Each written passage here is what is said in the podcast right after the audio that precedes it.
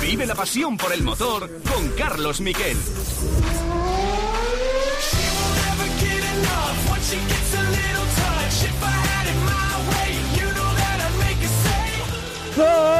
Las Vegas. Viva Las Vegas. How I wish that there were more than 24 hours in the day. Even if there were 40 more, I wouldn't sleep a minute away. Oh, there's blackjack and poker and the roulette wheel. A fortune won and lost on every deal. All you need is a strong heart and a nerve of steel. Viva Las Vegas!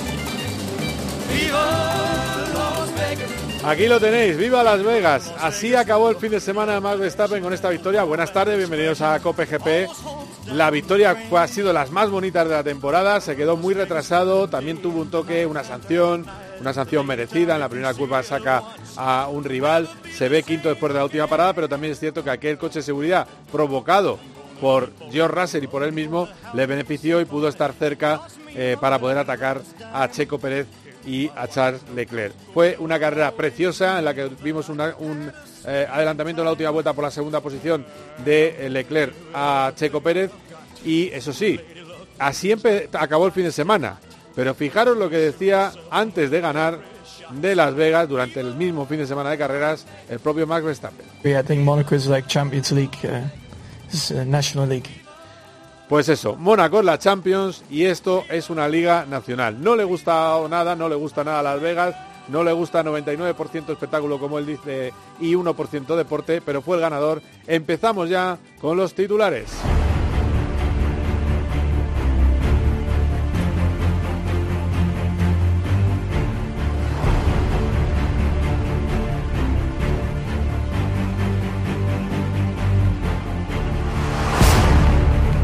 Y ha sido un fin de semana muy especial, ¿eh? porque hemos tenido motos en Qatar, hemos tenido también la Fórmula 3 en Macao, lo vamos a hablar todo en este COPE GP, eh, vamos a analizarlo todo, vamos a tener un protagonista muy especial en Jorge Martínez Aspar y también nos iremos al Cañón del Colorado para hablar de una testigo de lujo de lo que ha sido el fin de semana en Las Vegas. Le preguntaremos si hay que decir viva Las Vegas o no a Las Vegas a la compañera de televisión de Dazón, eh, Nira Juanco.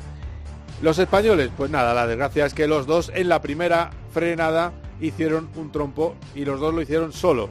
Y es que fueron al ataque en una pista muy, muy deslizante y ir al ataque les, eh, condenó. También fue malo para Max Verstappen, porque es verdad que es culpable en la maniobra de Leclerc, pero el coche no lo mete en la curva porque no agarraba absolutamente nada. Ruedas muy frías, temperatura del asfalto fría y un asfalto que no tenía un estándar de Fórmula 1. Pero Carlos Sainz hizo muy buena remontada, terminó en la sexta posición, pudo haber in- incluso eh, ido a por la quinta, le faltó muy poquito para pasar a Lance Stroll. Y fijaros la radio nada más cruzar la meta en la que le recuerdan el que yo creo que es el foco de atracción de este próximo fin de semana. Ese duelo con Fernando Alonso. Hay dos focos de atracción. El otro, evidentemente, es el segundo puesto en constructores de Ferrari, que está a cuatro puntos solo de Mercedes. Y esto era lo que decía su ingeniero por la radio. Os lo traduzco. We are P4 in the Driver Championship Somos and four points behind Mercedes. Good. Nice uh, last race. Good job, Carlos. Nos vamos a divertir en la próxima carrera. Thank you, Fred. It was an easy out there today. All mess uh, all around. Bueno, lo, va- lo voy a poner otra vez porque yo creo que no se ha entendido bien. Eh, lo ponemos otra vez. We are P4 in the Driver Championship and four points behind Mercedes. Good. It will be a nice uh, last race. Thank you, Fred. It was an easy there today. All a big mess uh, all around.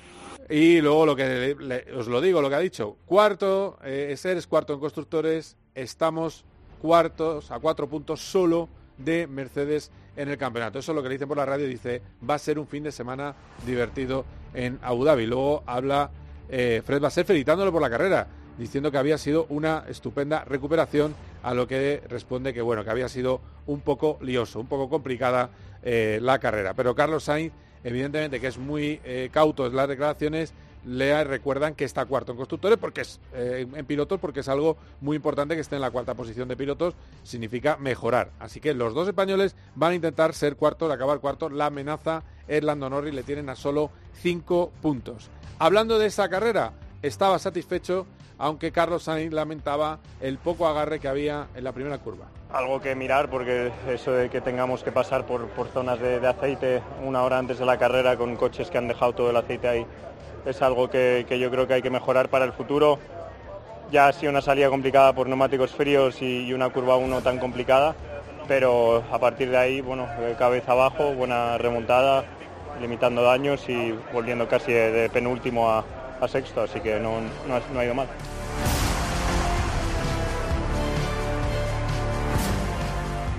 Y luego está Fernando Alonso. Fernando Alonso iba con Carlos Sainz, de hecho se pasaron y repasaron la primera vuelta varias veces, pero es cierto que se le trunca un poco la carrera, porque no tenía velocidad punta entre otras cosas, mucha menos velocidad punta que los Ferrari, se le trunca un poco la carrera cuando intenta adelantar en las primeras vueltas a su compañero Lance Stroll, que acaba quinto, por cierto, la carrera, eh, y entonces le intenta pasar, pero no puede adelantarle. Y ahí aprovecha Sainz para pasar al piloto español. ¿Qué sucedió? Bueno, pues que después se meten en tráfico tanto Sainz como eh, Fernando Alonso, uno adelanta mejor que el otro y sobre todo doble parada en boxes en la, en la primera, única parada que hace Fernando Alonso eh, con el coche de seguridad, doble parada en boxes y el que estaba detrás era Alonso. Alonso está, hace una parada, su equipo de zanahorios de 4,4 segundos, es decir, dos segundos peor de lo normal. Al final se mete en un tren y de lo que podía haber sido un séptimo lugar, seguramente pegado a Carlos Sainz, o incluso quinto se hubiera adelantado a, o sexto si adelanta a su compañero de equipo, pero vamos, séptimo seguro, pues pasó a la novena plaza final que ocupó el piloto asturiano. En Dazón lo explica, eh, está aún así satisfecho porque se veía que en la primera eh, curva ya había acabado para él la carrera. Vamos a escucharle. Sí, hombre, hemos hecho yo creo más de lo que pensábamos, ¿no? Saliendo el 19, acabar quinto es eh, top y y bueno, eh, hemos perdido una oportunidad seguramente conmigo de, hacer algo más, pero bueno, dentro de lo que cabe, décimos en, en, la crono, novenos ahora en carrera, los dos, puntos, los dos coches en los puntos, hay que ver el lado positivo.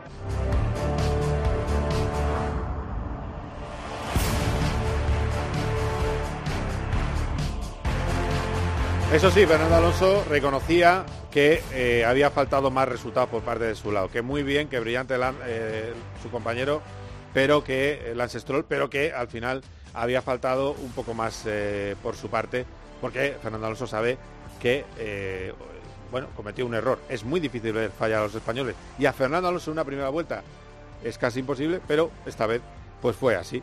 Eh, no pasa nada, son, son humanos todos los pilotos.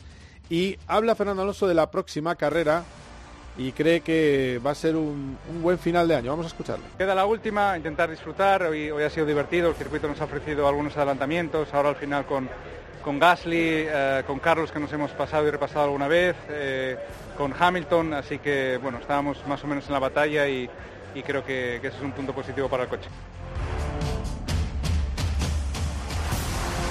Y antes de que se me vaya, lo que piensa del circuito Carlos Sainz. Hacerle caso, porque Carlos Sainz sabe de lo que habla. Las Vegas, es verdad que en calificación nos dejó muy fríos, es una pista muy sencillita, pero dio una buena carrera y esto es lo que cree que hay que mejorar en el futuro. Carlos Sainz. Esa recta se hace un poco larga, llegamos muy rápido al final de recta y, con ruedas frías... Eh hay momentos que con rueda fría no sabes si el coche va a parar, no va a parar. Eh, luego cuando calientas neumáticos eh, está bien. Yo, para mí hay una curva que es la curva 11-12 donde se ha chocado Lando que es bastante peligrosa, que igual para, para, el futuro hay que recalibrar un poco el resto. Circuito más de carreras que, de, que quali.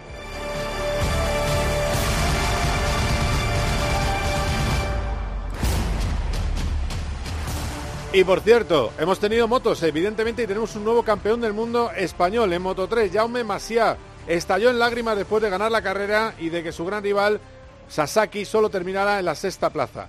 Es cierto que hubo algunas maniobras subterráneas que no son para nada aconsejables. De hecho, el compañero de Masia llega a sacar de la pista a Sasaki, le deja completamente cortado. El japonés se queda un décimo e intenta recuperar desesperadamente en las últimas vueltas y solo termina en la séptima posición.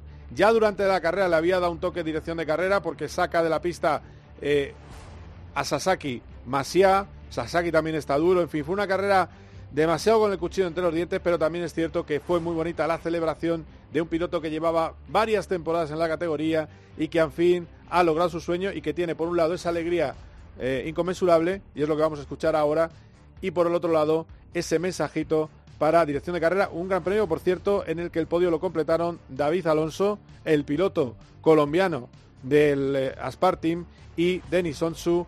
Escuchamos a Jaume. Es una sensación increíble, aún no me lo acabo de creer. Se lo dedico con mucha grandeza a mi padre y a mi madre por, por todo lo que han hecho por, por mí y bueno, mi pareja también me ha ayudado mucho. No puedo decir otra cosa que gracias a, a todo el mundo.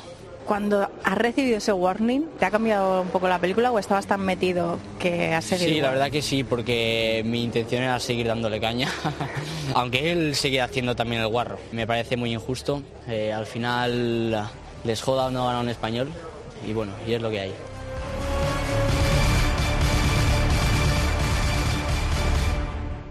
Por cierto, Sasaki no felicitó a Jaume Masia. Eh, bueno, digamos que no deben hacerse así las cosas en, en general, por un lado como por otro, pero, pero merecidísimo título de un Masia que ha estado todo el año arriba y que eh, tenía, desde hace mucho tiempo, tiene clase suficiente para llevarse ese triunfo a su tierra valenciana. Así que eh, darle la enhorabuena y que tenga un gran futuro en Moto 2, eh, Jaume Masia. Además, ¿qué hemos tenido? Bueno, pues eh, luces y sombras en el caso de Jorge Martín.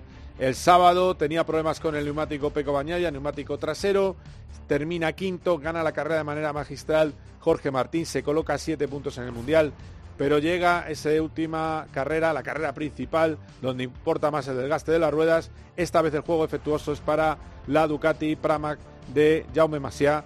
Y esto es lo que sucede, que se queda, termina en la décima posición, menos mal que tuvo de escudero a Johan Zarco y que no le quiso dar caña eh, Mar Márquez. Y esto es lo que dijo enfadadísimo con los neumáticos Jorge Martín. Una vergüenza, la verdad, el, pilotar así. Creo que el nivel de los neumáticos tiene que subir mucho. No puede ser que se decida un mundial de MotoGP por una goma que no funciona. Y, y qué casualidad que solo le ha tocado a uno de los contendientes al título, ¿no? Creo que hemos, demostramos ayer en el, en el sprint que tenía ritmo para ganar y hoy pues rodando un segundo y medio más lento por una goma que no funcionaba. Creo que, pues eso, es una vergüenza. Una carrera que ganó Fabio Di Antonio, por cierto, Gresini Racing, Racing, el equipo al que va Mar Márquez, así que, que cuidado con Mar Márquez. Segundo, Peco Bañaya. Tercero, Luca Marini. Y cuarto, Maverick Viñales. Cuarto, Maverick Viñales. Quinto, Binder. Sexto, Alex Márquez. Séptimo, Cuartararo. Octavo, Bastianini. Noveno, Miller. Décimo, Jorge Martín, justo por delante de un Mar Márquez que no quiso meterse en ningún momento en líos. Así las cosas en el Mundial son 21 puntos de ventaja para Peco Bañaya falta de dos grandes premios, mejor dicho, dos carreras, la sprint y el Gran Premio, que son 37 puntos en juego. Tiene que ganar sí o sí en el sprint Jorge Martín, porque con 21 puntos de ventaja, eh, si le saca 4 en el sprint, Peco Bañaya sería campeón del mundo de MotoGP, bicampeón ya porque ganó el año pasado. Es curioso, pero realmente el piloto más rápido de la categoría no está liderando el mundial, pero un mundial también es regularidad que está teniendo un poquito más eh, baña ya que eh, su gran rival. Además de esto, hemos tenido la carrera de Moto 2 en la que el ganador fue Fermín Aldeguer eh, y hubo triplete español. En la primera posición Aldeguer, seguido de Manu González, que celebró con, gritos absolutamente desaforados y se quedó sin voz su primer podio en la categoría, y tercero Aaron Canet.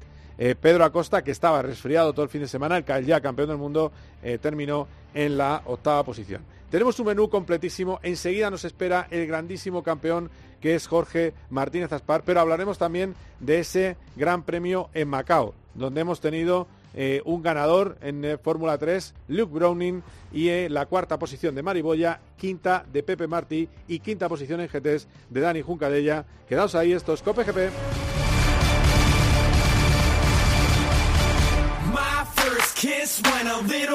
This. Cope GP. You know Los fines de semana en la radio. Empieza España. El deporte con Paco González, Manolo Lama y el mejor equipo de la radio deportiva. Has dado en el clavo. Los fines de semana todo pasa en tiempo de juego. Todo pasa en Cope.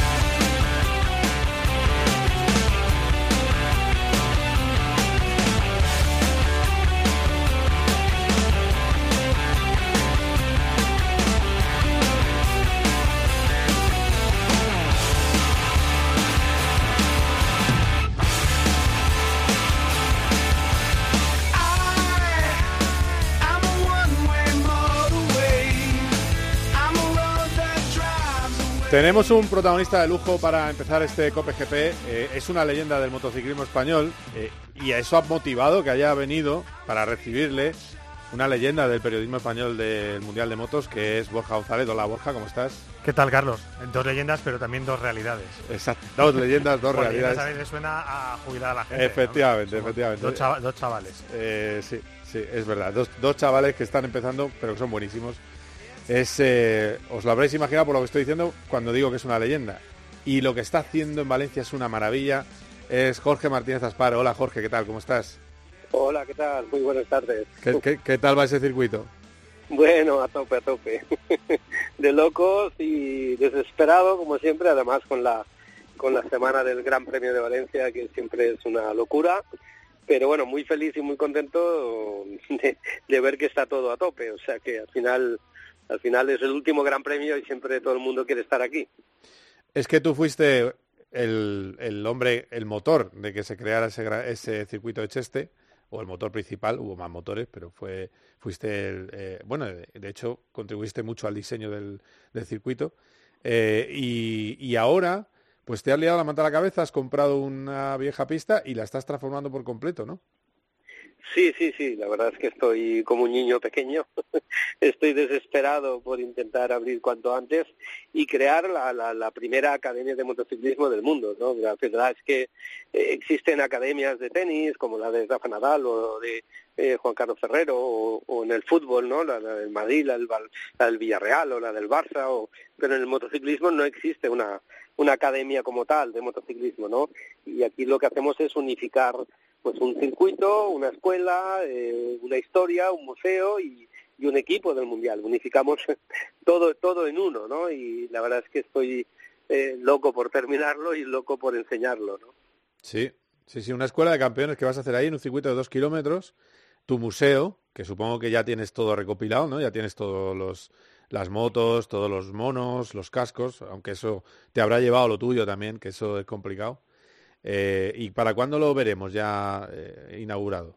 Pues me encantaría dar una fecha concreta, pero espero que sea, ojalá, ojalá, eh, durante el mes de enero, ¿no? Ojalá pues ahí podamos ya por fin invitaros y enseñaros y ver todo lo, la maravilla, ¿no? De, tener una escuela de niños, una escuela de mecánicos de competición, los, los, cinco equipos, el año que viene un equipo más de, de Moto 4 de, del Campeonato de España, de niños de 12 años, y unificar, como digo, ¿no? todo un proyecto único, global, eh, de todas las categorías, ¿no? Y, además, pues con, con, los cinco equipos que tenemos actualmente, ¿no? Del europeo, junior, mundial de Moto 3, mundial de Moto 2 y motos eléctricas. O sea que estamos un poco hasta arriba, pero como digo, muy ilusionados y con, y con muchas ganas. Eh, bueno, pues como yo creo que por tus equipos han ha pasado todo el mundo, también pasaron hace unos cuantos años Peco Bañaya y Jorge Martín.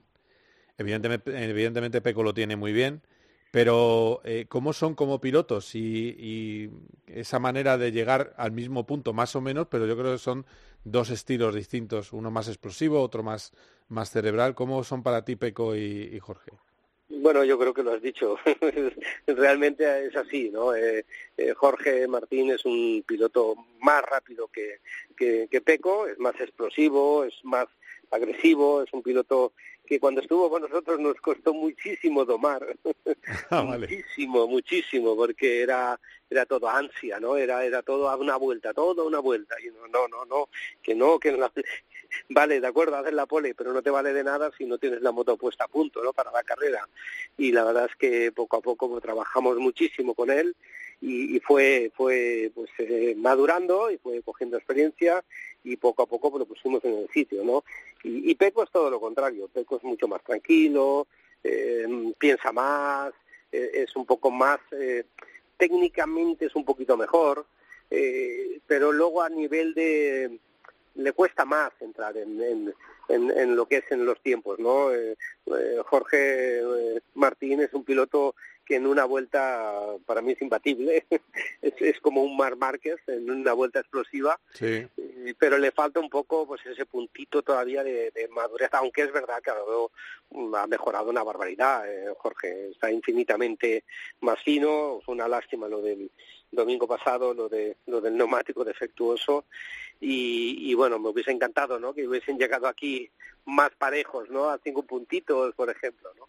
Pero bueno, es lo que hay. Eh, pero bueno, tuvo también un neumático defectuoso Peco Bañaya en la sprint y yo creo que Peco estuvo más tranquilo que Jorge en la carrera larga, ¿no?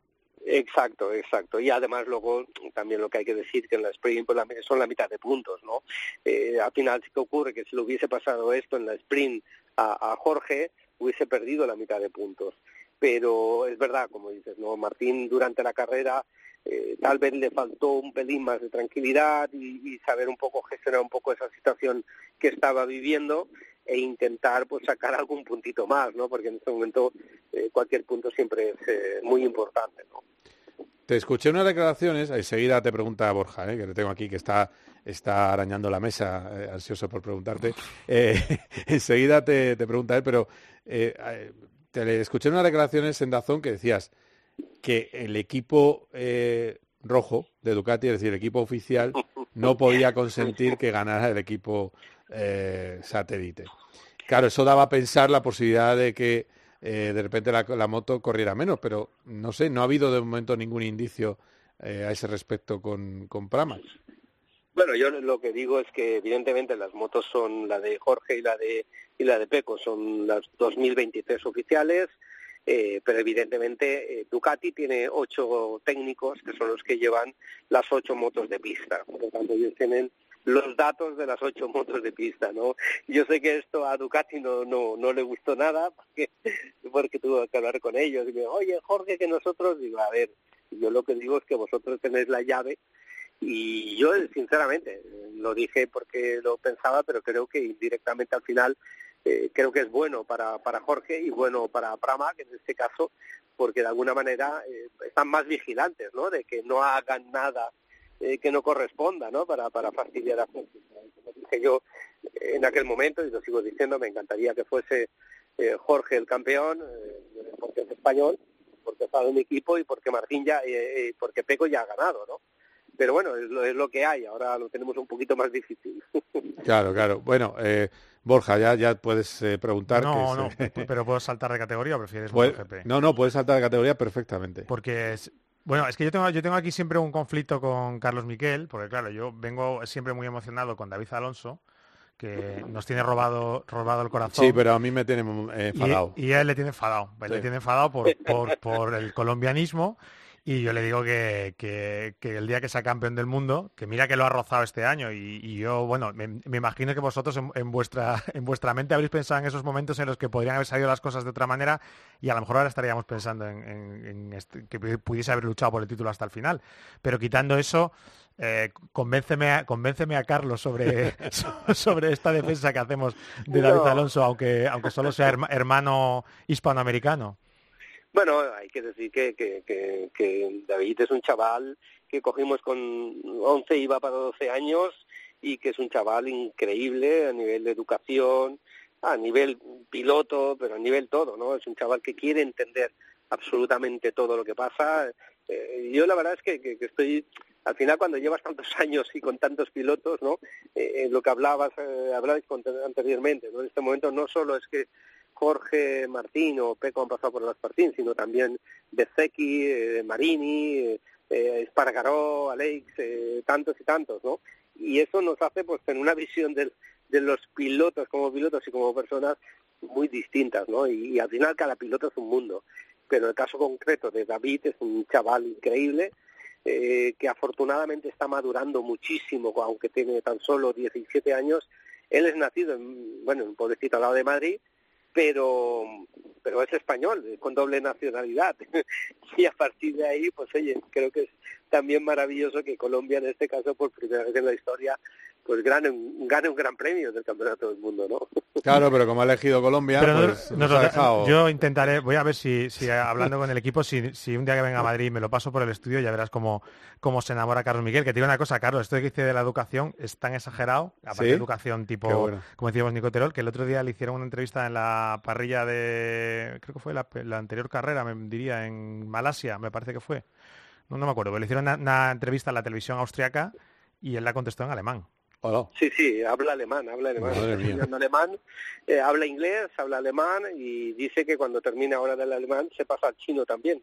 Madre de Dios. Con 17 años es un chaval, yo- a mí me tiene sinceramente encantado, no solo porque lo tenemos desde que tenía 12 añitos, 11, 12 añitos, sino porque eh, es un cha- cuando acaba la carrera, yo sé, he sido pri- primero piloto antes que, que jefe y sé lo difícil que es ir al límite pegándote codazos con otros pilotos y parar y transmitir o, o, o radiar o decir todo lo que está pasando encima de la moto. Y eso, el chaval es increíble. En el Gran Premio de, de Tailandia, cuando terminó la carrera, me dijo todo lo que estaba pasando. Había ido al 80%, no iba, nunca había ido al 100%, solo durante dos vueltas, sí. Y, y, y eh, que él te lo diga, y aparte que luego lo veas evidentemente en el ordenador, ¿no? En la telemetría, eh, dice muchísimo de un chaval tan joven.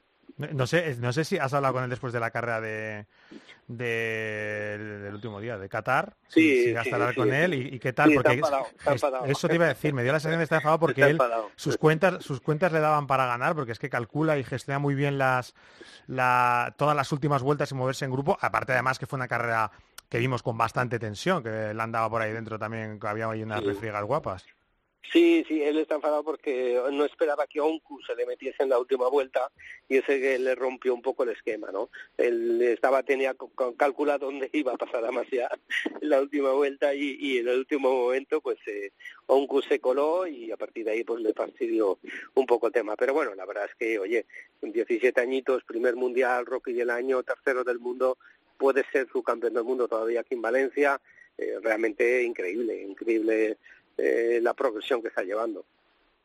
Ya, ya, no, no. La verdad es que si yo lo único que quiero, Jorge, si hay alguna solución para que eh, pues se cambie la bandera española, la licencia española, si el chaval es majísimo. Pondremos las dos banderas, ¿no? Cantar- es que Carlos quiere cantar él, quiere Lo- cantar- bueno, lo cojo el guante, lo- lo- te cojo el guante, luego vamos a poner la bandera, la española y la colombiana. Muy bien, lo muy único bien. que no podemos, lo único que no podemos es convencer a Dorna que cante los dos, los dos, que ponga los dos himnos. No, pero escucha, es verdad que, que al final, si lo miras del lado de, de David, eh, ser el primer colombiano eh, haciendo estas gestas o, o logrando títulos, pues yo creo que, que, claro, es mucho más importante en su país que ser un español más de los eh, muchos que han ganado eh, títulos, ¿no? Yo creo que también por eso lo habrá lo habrá meditado, aparte por otras razones, ¿no? Pero bueno, eh, bueno, del, del- ya has hablado del fin de semana, hemos hablado de, de David Alonso, no sé qué más eh, y del circuito, yo no sé qué nos queda más, Borja, lo tenemos ya todo Sí, mirado, ¿no? bueno, yo siempre le hago en la, una, cuando le meto en la tele siempre le pregunto, porque cuando le meto en Moto 2 le hago la eterna pregunta de- sobre su campeón, Izan Guevara, que es, Ah, es otro que verdad. el año pasado nos, Sí. dejó, nos dejó locos. Y no ha tenido Y un es verdad año, que ¿no? luego Jorge siempre me tiene que estar más o menos contestando lo mismo, aunque da la, aunque da la impresión de que, bueno, no, es, no ha sido la temporada, porque ya podemos estar casi por terminar la, temporada que, que esperabais, me imagino, de él, pero sí que por lo menos algo de luz habéis visto en algún momento. Él me decía el otro día, me siento rápido, pero no, no me sale todavía. Sí, no, no, no. Evidentemente eh, esperábamos muchísimo más. ¿no? Yo creo que, que tiene un talento natural, brutal, como pocas veces he visto yo en pilotos. Pero es verdad que lamentablemente, pues el invierno pasado tuvo unas caídas, tuvo unas lesiones, empezó a no salirle las cosas fáciles y naturales y todo eso yo creo que empezó a perjudicarle. ¿no? Eh, yo tengo esperanza que ahora el próximo lunes probemos los nuevos Pirelli y probemos los nuevos neumáticos y las nuevas suspensiones de Weber y que le demos a él esa confianza que le falta y que empiece a disfrutar, ¿no? Porque evidentemente Izan, pues con, con la edad que tiene, con 19 años, tiene tres títulos y es un piloto con un talento brutal. Lo que hace falta es que él vuelva a sentir y que vuelva a disfrutar y que vuelva a darnos alegría, ¿no? Porque evidentemente eh, todo, todos creemos que tiene todo el potencial, ¿no? Oye, voy a terminar con dos cositas de MotoGP. Una, eh, respecto a Jorge, ¿qué tiene que hacer? ¿Ganar la sprint? Es, eh, sí, no, no. Él, él, él, tiene que olvidarse de todo y salir a ganar. Disfrutar, salir a ganar y Peco que haga lo que tenga que hacer. Pero yo creo que el potencial de ganar es el piloto más rápido de este año, no cabe duda. Jorge, yo creo que es el piloto que ha demostrado durante todo el año ser el más rápido eh, y tal vez pues una pena la, la caída de Indonesia, yo creo que eso marcó mucho la situación, porque imagínate, simplemente que aquella caída no hubiese ocurrido. Es verdad, hoy, la, la de los tres y medio. empatados a puntos. Sí. O sea, hoy estaría él delante por cuatro puntos. Es verdad. Nada menos, ¿no? Pero bueno, son las carreras y también Peco podría decir si no me caigo en, en otro gran premio, ¿no?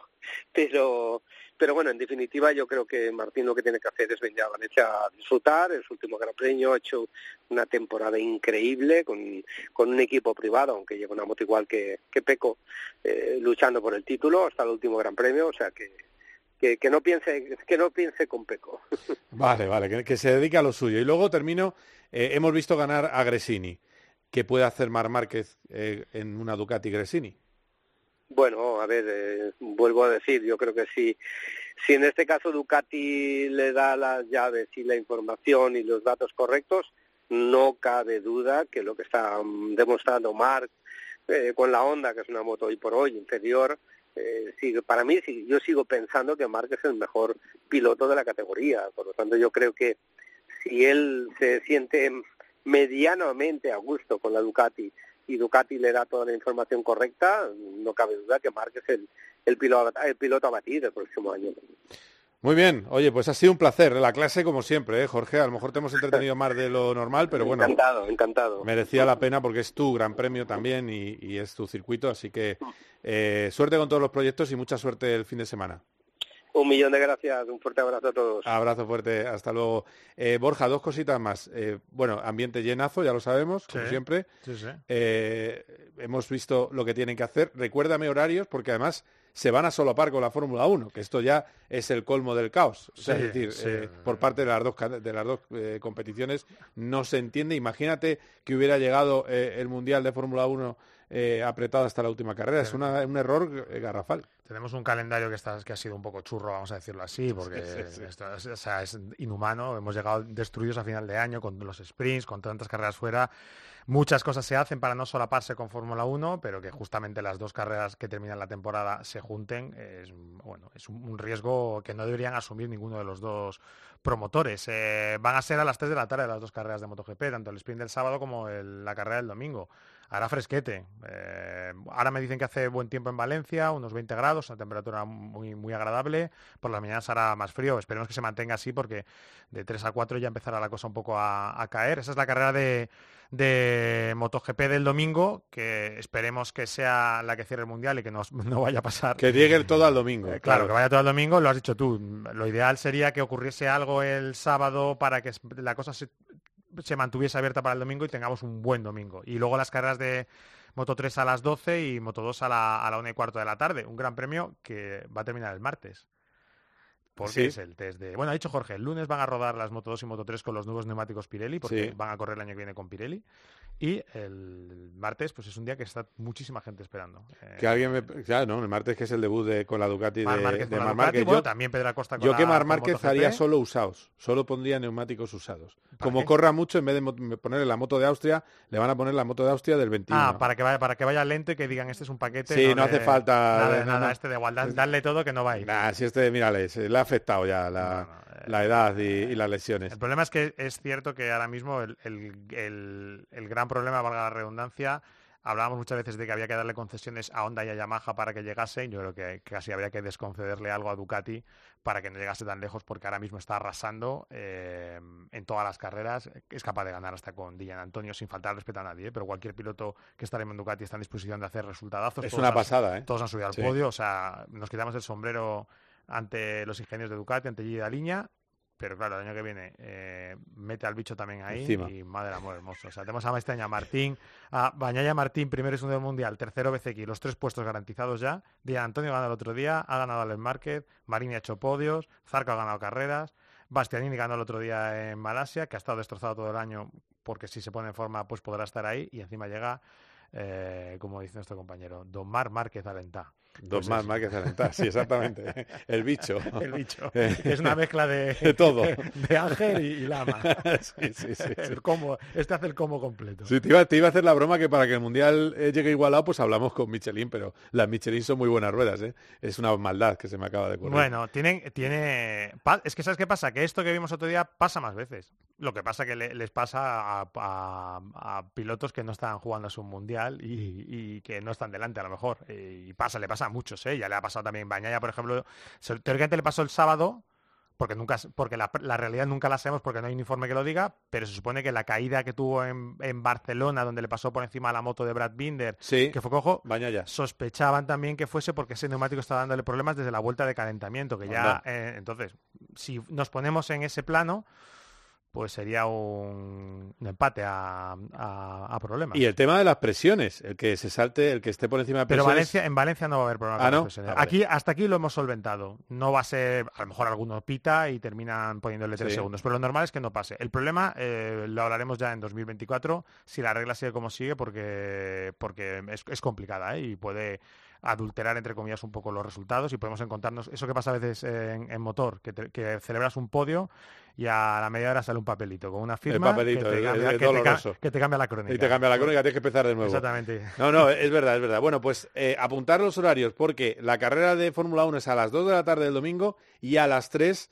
eh, estaremos escuchando desde Cheste a Borja González, que nos vamos a solapar tú y yo, es Sí. decir, vamos a estar bueno, ahí. mientras tú estés contando la victoria de Verstappen, eh, nosotros veremos a ver si podemos contar el título de Martín. Vamos a ver, eh, pues, bueno, pues van a contar la, vais a Pues no, contar pero la victoria pasar- de Ducati. Pero pueden pasar más cosas. No, no, claro, pues es, que, más es que va a haber muchas cosas Claro, que pasen claro. en No, Abu no, no, Dhabi. estoy, no estoy diciendo que la gente no ve la Fórmula 1, que sí que pasarán cosas, pero me refiero a la primera posición. Ganarán a Ducati y ganará Pero, Verstappen. no es- pero claro, estabas, estabas donde estabas. Ya, no va a ganar una Ducati para empezar ¿Eh? Y la Verstappen, carrera. ya está. Y Verstappen, Ya es está. verdad. Ahora bien, por ejemplo, este fin de semana, Verstappen ha tenido que adelantar a cinco tíos para ganar la carrera y uno a cinco vueltas del final. O sea, Y que lo decir- hace. Y lo hace. O sea, que decir que también Max, eh, no, cuidado, no, digo, claro. no es un animal Claro, porque hay un señor que va con el mismo coche. eh, y que le ha costado ser Eh, subcampeón. Quina Santa Catarina. Pero bueno, a las 2 de la tarde. Y el domingo a las 3 eh, se solapan también, pero es verdad que el sprint es más corto que la calificación y es Q1, que normalmente no, no pasa nada. De 3 a 3 y 20 es la Sí, carrera 3 y, sprint. 25, do- 3 y 25 y se terminará, me imagino que vosotros empezáis la Q1 a las... No, no, a las 3, a las 3. O sea, que, que cuando termine el sprint... Está se puede- terminando la Se Q1. puede ver Q2 y Q3 Exactamente. tan ricamente Vamos. y ver la pole de Verstappen. Magnífico. No, porque el último día no hubo pole de Verstappen. venga, pole gracioso. no, venga. Vale. Muy Pero bien. sí veremos la victoria de Ducati Eh, sí, en el sí. sprint. También. Es así. bueno, es lo que hay. Son carreras de motos y de coches. Eh, gracias, Borja. Eh, gracias por todo, como siempre. Nos escuchamos el fin de semana. Chao. My first kiss went a little like this. Cope GP. You know that I'd make a save. En la noche, la radio deportiva tiene un referente. Se van a decir muchas cosas en las próximas horas, en los próximos días. El hecho de preguntar por qué Gaby no descansa o por qué Gaby juega y otros descansan. De- Es independiente esta locura de calendario de la suerte de las lesiones. Escucha a Juanma Castaño en el partidazo de Cope. De lunes a viernes, desde las once y media de la noche. And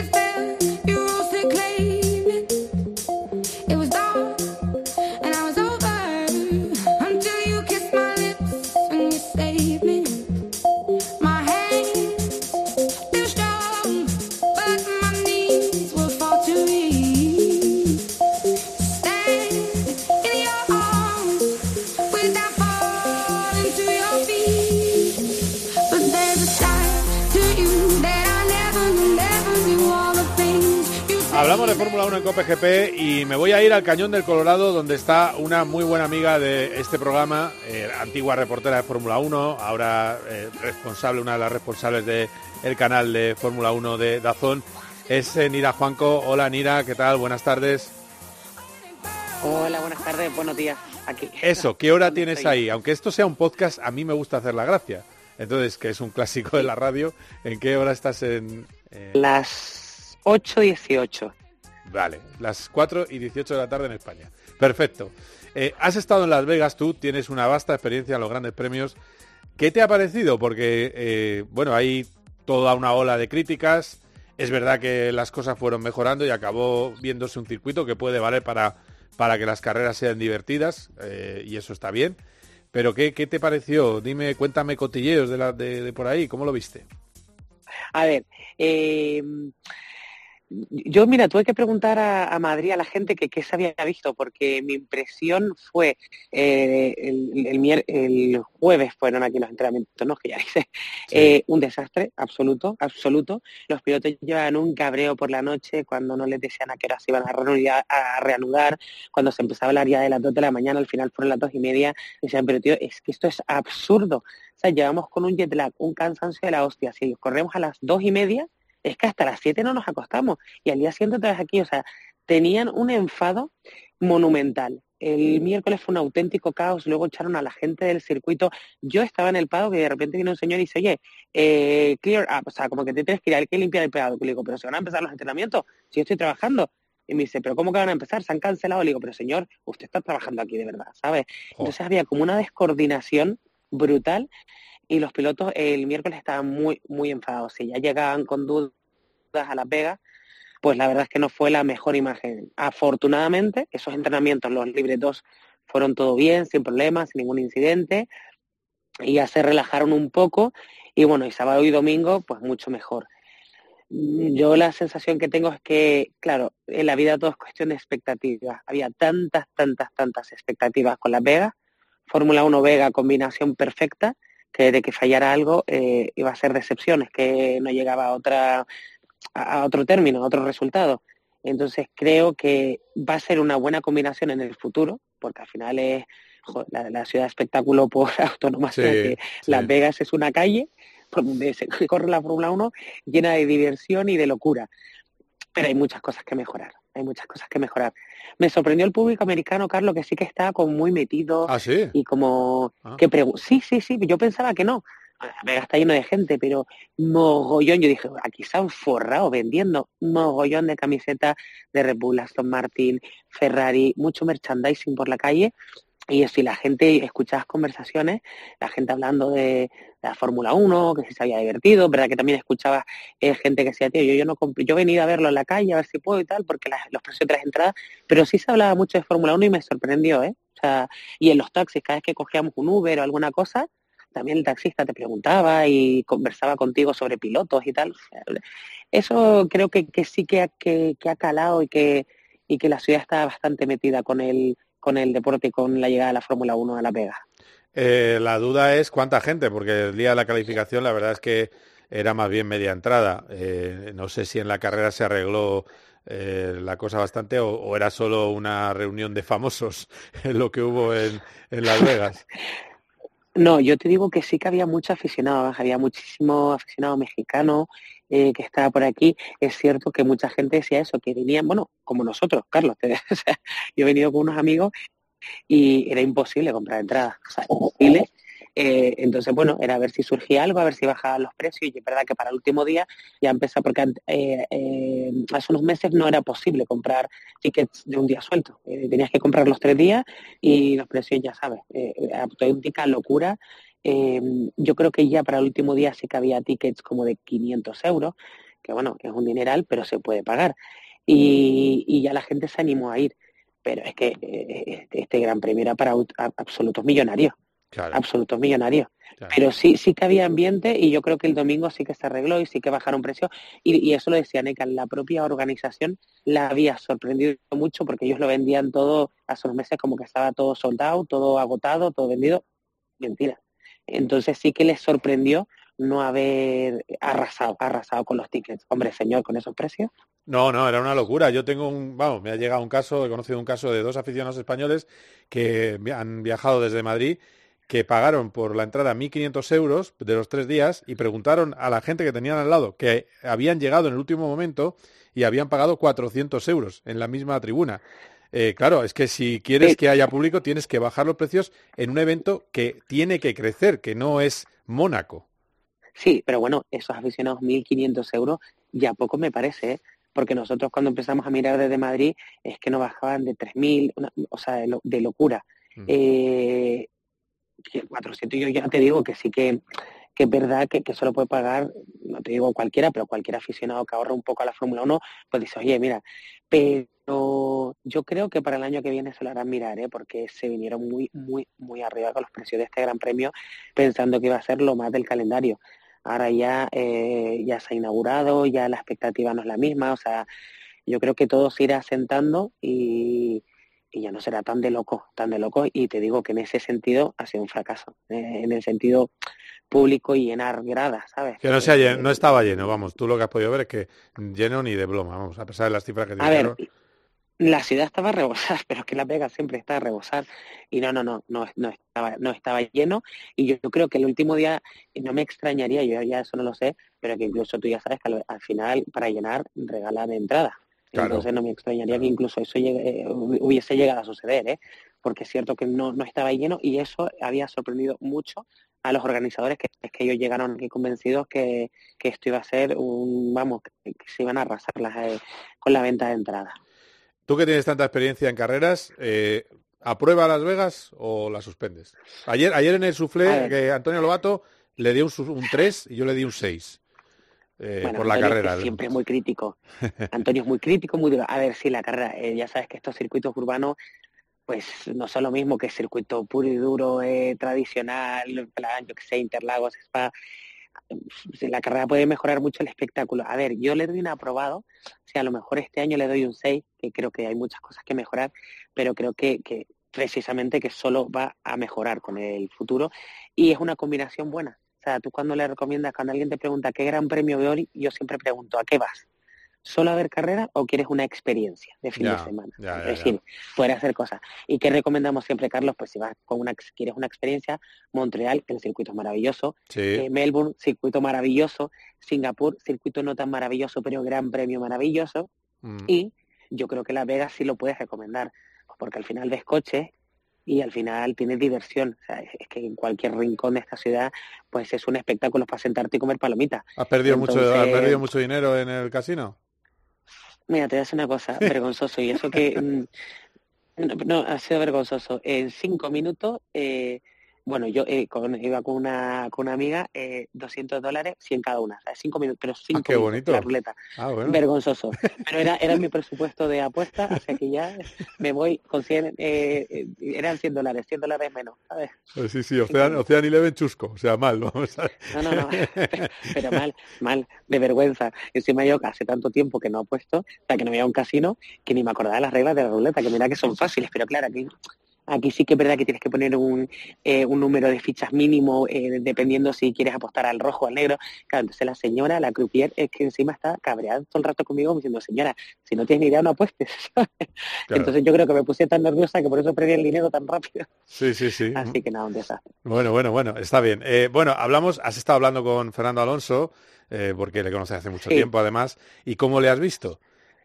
A ver, eh, eh, sobre todo estuvimos hablando con él el miércoles, que fue el día que, claro, con todo ese parón que hubo, pues, el miércoles estaba alucinando, estaba cabreadísimo diciendo que esto no tiene ningún sentido. O sea, que esto no tiene ni- ningún sentido lo que, lo que estaba pasando ahí, ¿eh? esos horarios, eso que, era demasiado tarde para, para correr. Él tampoco llegaba demasiado convencido eh, a este gran premio. Encima, ya no solo eh, el, el trazado, digamos, que no convence a los pilotos, es que los que no les convence a nada esta combinación Las Vegas Abu Dhabi, o sea, Ah, claro. pegado Claro. para cerrar temporada, o sea, con, no con un jet lag de la leche, sino Sí. claro, tú llegas aquí encima horarios nocturnos que no te llegas a adaptar, yo te digo que no duermo más de cuatro horas y encima luego les manda que se han ido muchos, casi todos, eh, por el otro lado del mundo, o sea, Los Ángeles, Dubai han hecho Los Ángeles, Dubai, Abu Dhabi, eh, o sea, está, está, su eh, o sea, están como locos, por eso se han, se han ido todos súper rápido, o sea, tienen un jet lag brutal y no entienden esta combinación, no entienden nada, entonces ya un poco la ganas de venir a Las Vegas se iba porque no podían disfrutar de, de la ciudad. Pero bueno, estaba, estaba contento pues porque al final también es verdad que mm, ellos no tenían muchas expectativas con este Gran Premio, no fue fenomenal eh, la carrera, pero lograron sacar unos puntitos, fueron mejor de lo que esperaban y sobre todo son lo que ahora son sensaciones de cara a la temporada que viene y creo que, que ven como, eh, lo, lo vi relajado en el sentido que ve como que Aston Martin no termina la temporada de una forma tan desastrosa como pensaban que iba a terminar antes de la carrera de Brasil. Ven Claro. como que hay una cierta recuperación y eso está, le hace estar motivado. Bien, lo vi bien, pero no, no, no estaba, y mira que a Fernando le gusta todo este rollo de, bueno, ha venido varias veces a Las Vegas, ¿sabes? Sí, Y- él, ha, no- ido de vacaciones a Las Vegas, sí, sí. Claro, claro, no, no- pero no estaba especialmente emocionado, pero ni él ni nadie. También es cierto que, claro, tú imagínate, esos hoteles eh, con Fórmula 1, pues prácticamente no podían hacer vida. No puedes ir en coche a los circuitos, tienes que caminar, entonces era todo un poco complicado. Eh, el, el fin de semana ha sido un poco complicado. Y claro, te, te topaste con todo el enfado de Carlos Sainz con lo de la alcantarilla, claro. Sí, sí, sí, sí. Todo el entorno de Carlos estaban indignados, pero es que, vamos, que no es para menos, de verdad. Yo eh, no, no, no logro entender, o sea, cómo no han podido dar marcha atrás a esa, a esa decisión. No logro entender cómo puedes penalizar a un piloto por un fallo que es tuyo Sí. y se tiene que comer una sanción de 10 puestos. No, no, estaban absolutamente indignados. Y la verdad es que es una pena porque me hubiese gustado ver que hubiese podido hacer Carlos Sainz en haber tenido esa sanción porque creo que era un gran premio muy bueno para él. Entonces ha, ha sido totalmente injusto eh, y lo, lo menos era estar indignado. Ya. No, es que sabes lo que pasa, que, que el problema es que los propios equipos son los que a- provocan esto. Es decir, la FIA eh, resulta que tiene unas normas Eh, escritas en las por- que... ¿Pero por qué lo dice? No, te lo explico, te lo explico por, por lo que Que ha dicho la FIA. equipos, sí. eh, la, Ah. la FIA ha, dicho- ha explicado que en el reglamento no hay fuerza mayor cuando tienes un problema de que rompes algo eh, del reglamento técnico. Hay fuerza mayor cuando se anula un gran premio. ¿Y sabes quién ha hecho que la fuerza mayor no pueda afectar a casos como lo de lo de este fin de semana? Los propios equipos. Y luego hay otra cosa. Si hubiera la FIA hubiera hecho de la vista gorda, que era lo que quería Ferrari, estaban dispuestos a apelar la decisión equipos rivales. Entonces es muy difícil. O sea, es decir, no tenía escapatoria, desgraciadamente, a esta sanción injusta eh, Carlos Sainz, porque si no hubiera llegado Mercedes, que está luchando en, el- en- constructores, y hubiera ido a por la cabeza de, de los comisarios. Entonces, en fin, es un, Mm, es un no sé. desastre. Es Yo- un desastre. Yo creo que cuando hay una laguna, porque realmente había una laguna en el reglamento, Sí. sí puedes dar, sí puedes, o sea, al final para eso está la, como se dice en derecho, la jurisprudencia. O sea, Hmm. tú puedes, eh, eh, era un caso absoluto de, de- de fuerza mayor. No, no, que, lo te- que, no que tiene- tenían que haber buscado no una manera, sí, pero... tipo de responsabilidad. Ya, ya, sí, yo, pero vamos, yo llego a ser, y, y sé, y sé que en Ferrari, o sea, pues estoy hablando con gente de prensa, bueno, con el padre, con Caco, estaban indignados y están haciendo todo lo posible.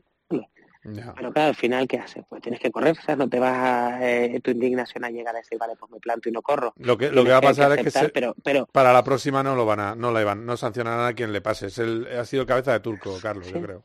Pero sí, bueno. claro, eh, por eso, sí, sí, eso seguro que, que uno tiene que ser el primero, pero da mucha rabia, que Ah. casi siempre son los mismos. Eh, muy bien, Nira, pues nada, tu apuesta para ese duelo que tenemos, Campeonato de España de Fórmula 1, ¿quién acabará adelante en el cuarto del Mundial? Eh, ¿Fernando Alonso o Carlos Sainz? Esto es como preguntar de quién es de papá, Papá o mamá, mamá. no tengo ni idea. No, no, ¿quién crees que No lo tiene más fácil? No digo quién Sí, prefieres. ya lo sé, ya lo sé, ya lo sé, ¿no? Es que, es que tampoco lo sé, es que tampoco lo, tampoco lo sé, eh, de verdad. Eh, creo que eh, es que no lo sé. Bueno, Creo que Abu Dhabi le puede ir un poco mejor a, a Ferrari, pero es que no lo sé, no tengo ni idea. O sea, cualquier cosa que diga puede ser utilizada en mi contra en el sentido que, que me puedo equivocar. Así que ayer, ayer nos preguntó, que- nos preguntó Bocajarro Juanma, a, a Antonio y a mí, que con quién íbamos. ¿Y o sea que, dicho? pues que ¿Y qué no, dicho? no, ¿Qué que somos neutrales absolutos. Claro. No, neutrales sí, pero ¿quién? pues te hago yo la misma pregunta. ¿Tú quién crees que va No, yo creo que lo tiene mejor Carlos. Tiene mejor coche. Ya, yo, bueno, mejor coche sobre todo que el Ferrari creo que puede ir mejor en este tipo de trazado, pero En es ese que en Abu Dhabi, claro. Luego, luego, eh, sí, pero eh, cuando esto es lo típico que tú dices, ah, en este, esto es un circuito Red Bull y de repente todo se te va al traste. No lo sé. Pero bueno, lo que sí que está claro que, que creo que te- teniendo todo el pescado vendido es una muy una lucha muy bonita pues para llegar a la última carrera con algo un juego que nos importa, ¿sabes? Entonces, bueno, que sea una, eso, una lucha bonita, que esté apretado y que, y que bueno, por lo menos podremos disfrutar de esa carrera con algo eh, de- en, en lo deportivo en juego. Muy bien, mira, pues nada, disfruta de ese paisaje tan, tan eh, especial que, y esos eh, cielos estrellados de, del eh, Gran Cañón del Colorado. Así que, y buen viaje sí. de vuelta. Pues muchísimas gracias y, y nada, sí, ya nos vemos dentro de poquito. Venga, un besito, abrazo gracias. fuerte, adiós, adiós. Adiós. Por la noche en la radio. Todo lo que ocurre en el deporte y las exclusivas de Juanma Castaño. La reunión de los entrenadores de primera y segunda división. Bueno, más bien las reuniones, porque ha habido al menos dos, que sepamos. Una por la mañana, entre ellos, con su presidente. Otra después de la comida, después De del lunes a viernes de once y media de la noche a una y media de la madrugada, todo pasa en el partidazo de Cope. My first kiss went a little like this. Cope GP. Vive la pasión por el motor con Carlos Miquel.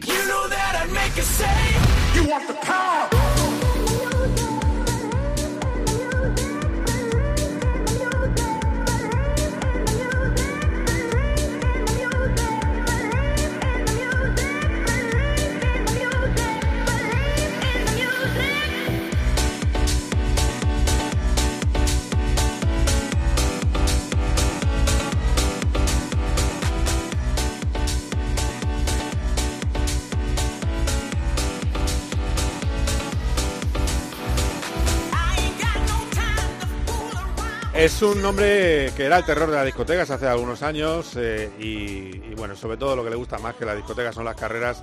Hola Charlie Barazal, ¿qué tal? ¿Cómo estás? Hola Carlos, buenas. Te imagino ahí, pelo largo, tiquití, bailando, chacachá, entrando ahí. Bueno, era, era DJ, entonces... ¿Eras era el DJ? pincha, Bueno, Era el bueno. pincha. No, en esa época era, eras pincha. Eras el ahora, pincha. Ahora, ahora dicen DJ, pero entonces eras el pinchadisco. Pinchadiscos. Pues se ligaba siendo pinchadiscos, eso dice la Oh, leyenda. no te- ni te cuento, y hasta ahí podemos leer. Madre mía. También te digo eh, que, que a veces cuando, cuando hay furor de un lado o de otro, masculino o femenino, eh, es, es fácil ligar también, eh, eso es verdad. También. Pero bueno, pero no, no lo digo por quitarte méritos, ¿eh? No, DJ. no, lo va- no, me da igual, que quite lo bailado, ¿sabes? Exacto, que te quite lo bailado. Eh, bueno, hemos tenido, decía Roberto Meri, la prueba más importante del planeta. Ha habido una batalla puristas contra Las Vegas, ha sido una batalla en redes sociales, batalla abierta. También es que es una batalla absurda, porque por mucho que nos empeñemos, la repercusión de mm, Macao Fórmula 3, que es magnífica, que es la gran prueba de Fórmula 3 por excelencia y que es un monumento a las carreras, no puede ser lo mismo que la repercusión de un gran premio de Fórmula 1. Entonces, que es una, es una guerra que también es como vacía, como si a mí no me gustara Macao. A mí me encanta Macao. Eh, pero bueno, es lo que hay. Eh, y hemos tenido un, un gran premio de Macao muy accidentado, que tampoco es novedad, eh, en Fórmula 3, en la que yo creo que han estado bien los españoles, ¿no, Charlie? Pues bastante bien, la verdad, porque eh, contando la inscripción que había, que era excepcional, incluso gente que ha bajado de, incluso desde la Fórmula 2, incluso, ¿eh? alguno, eh, pues los nuestros se clasificaron décimos y undécimos. Que bueno, eh, contando con dos carreras por delante, siempre puedes decir, se puede ir hacia adelante y tal. Y entonces la primera carrera, que se llama carrera clasificatorio, que sería la primera manga, pues Sí. Mari Boya acabó sexto y Pepe Martí octavo, o sea que no estuvo mal. Mari sobre todo ganó cuatro posiciones y Pepe dos, eh, aparte siendo el mejor de los, de los campos. Y en la segunda, eh, pues ahí ya sí que la cosa fue bastante mejor porque además este es un gran premio, independientemente de que no se pueda hacer comparación con un gran premio en Fórmula 1, pero en el que los equipos y los ojeadores, por decirlo así, mm, se fijan mucho. Entonces, que Mario Boya ha sido cuarto, saliendo noveno, y, perdón, décimo, y que Pepe Martí ha sido quinto, saliendo un décimo, eh, dice mucho de ellos y les pone en una buena posición eh, en la lista de pilotos, digamos, favoritos. ¿no? Así que han- se habla de ellos, vamos, que es, de, que es lo, que, lo que tienes que conseguir aquí. Sí, Así sí. que creo que hicieron un gran, un, un gran GP de Macao. Estaban los dos eh, con campos, ¿no? No, Ah, Mari ha seguido corriendo con MP como todo Ah, vale, vale, vale, vale. y ha sido el segundo piloto de, de MP porque Hauger fue segundo y Pepe fue el mejor de los campos con Oliver Guet que acabó noveno. Vale, sí, además era, iba pintado de color Red Bull por primera vez, de, de un blanco eh, muy bonito. Sí, el- de blanco, coche de- sí, sí, sí. Eh, vale, y, y además, y luego en, en GTs, que las tuvo tiesas en la carrera de clasificación, eh, eh, aunque es verdad que le llamó Guarrete en, en redes a, a Mortara, Sí. tuvo ahí un toque con Mortara eh, en la carrera calificatoria, pero es verdad que luego me decía a mí, es que tenía que ir por ello. Es decir, Claro. eh, eh, tam- eh, tampoco me le metía tanta culpa a Mortara. Yo creo que tam- deben tener buena relación, porque eh, al final... Es muy fácil, Carlos. El, sí. el tema es muy fácil. A lo mejor en un circuito estándar, pues eh, sí te puedes ir a por él y cogerle del cuello, si quieres, ¿no? Después de la carrera. Aquí la verdad es que no hay sitio. Y se apuran los dos, pues la trazada es la que es. Yo creo que Mortara, si frena más, no le toca, pero es el típico toquecito, te manda un poquito contra la valla, te rozas, pierdes impulso, que es el problema, y ahí perdió un montón de posiciones cuando se podía haber puesto cuarto. Bueno, pues si, si hubiera tenido paciencia, pues a lo mejor acaba la manga quinto y luego a ver qué pasa el domingo. Pero es que, a ver, cuando, un tío como Dani, que ya ha ganado aquí y demás, pues vas a por todas.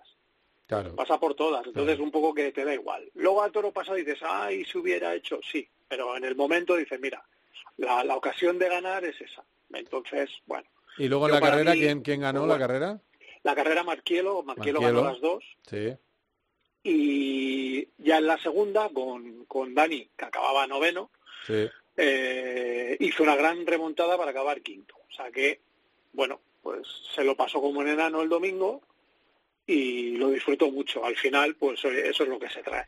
Así que, eh, como digo, Marquielo, Mortara y Farsus fueron los el podio de esta copa que además se ha llevado el campeonato Marquielo, pues por segundo año o su segundo título. No sé si es consecutivo, pero es su segundo, Segundo título de la FIA GT. de FIA GT después de esta victoria.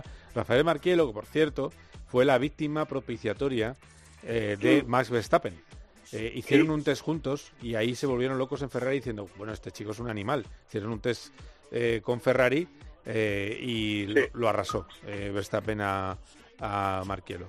Eh, pero bueno, es- son así las cosas. Y este fin de semana, Claro. por cierto, eh, bueno, en rallies tuvimos el rally de Japón, que no lo nombramos en Tuvimos la el Rally de GP. Japón, primera victoria de Toyota y con triplete, victoria de Evans, segundo Jer y tercero Robampera. Ah, vale. Y hemos tenido un notición de rallies, que es que el campeón del mundo... Dímelo tú porque es increíble. Bicampeón del mundo. Dímelo, Cale 23 Robampera. años, ¿eh? Harry Robampera. Par- Cale, Cale, Cale. Si tú has dicho Harry, me has liado. Vale. Eh, Cale ha decidido tomarse un año a medio gas y va a hacer un programa limitado. Va a hacer, no se sabe todavía si serán cuatro, seis pruebas, siete, pero va a hacer un programa limitado. Y no queda muy claro si es, él dice que para recargar pilas y demás, eh, ¿vale? O si es porque va a hacer parte del servicio militar en Finlandia, que es, que es obligatorio y no te puedes librar.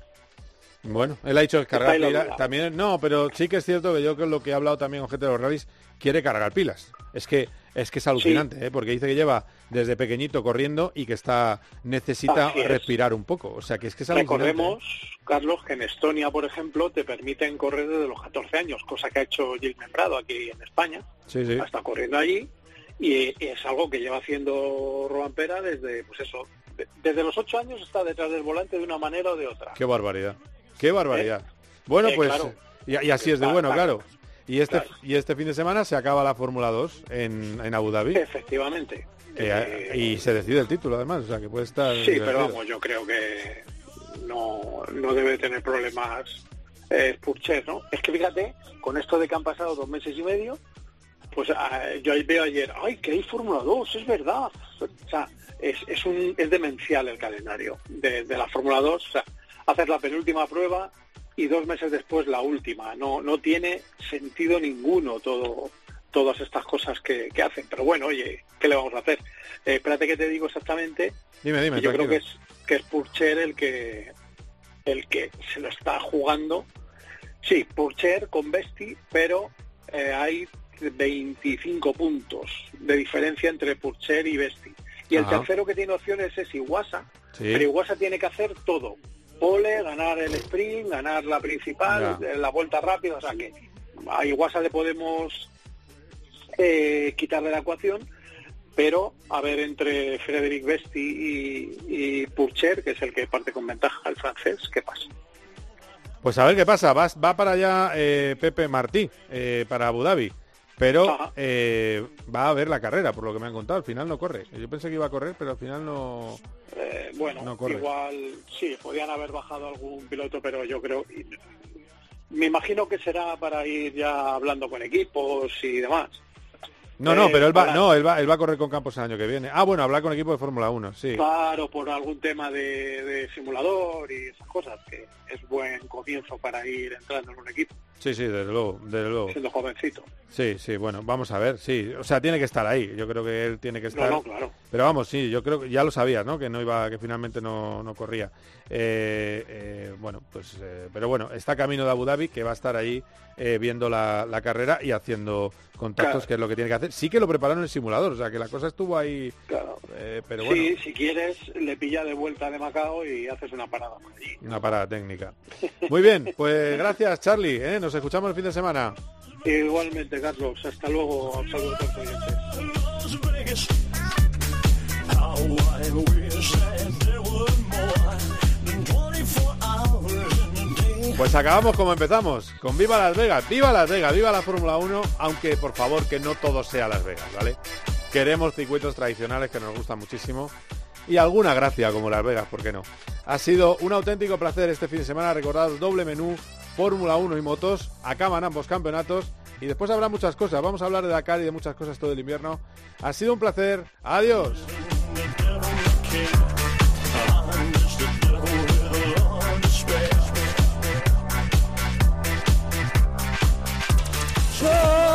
Las Vegas. Las Vegas.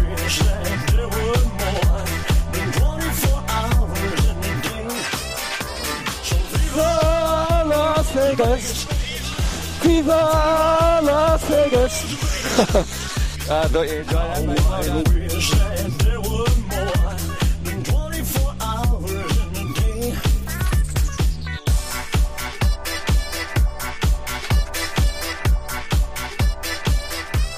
My first kiss went a little like this. Cope GP. Vive la pasión por el motor con Carlos Miquel. You know that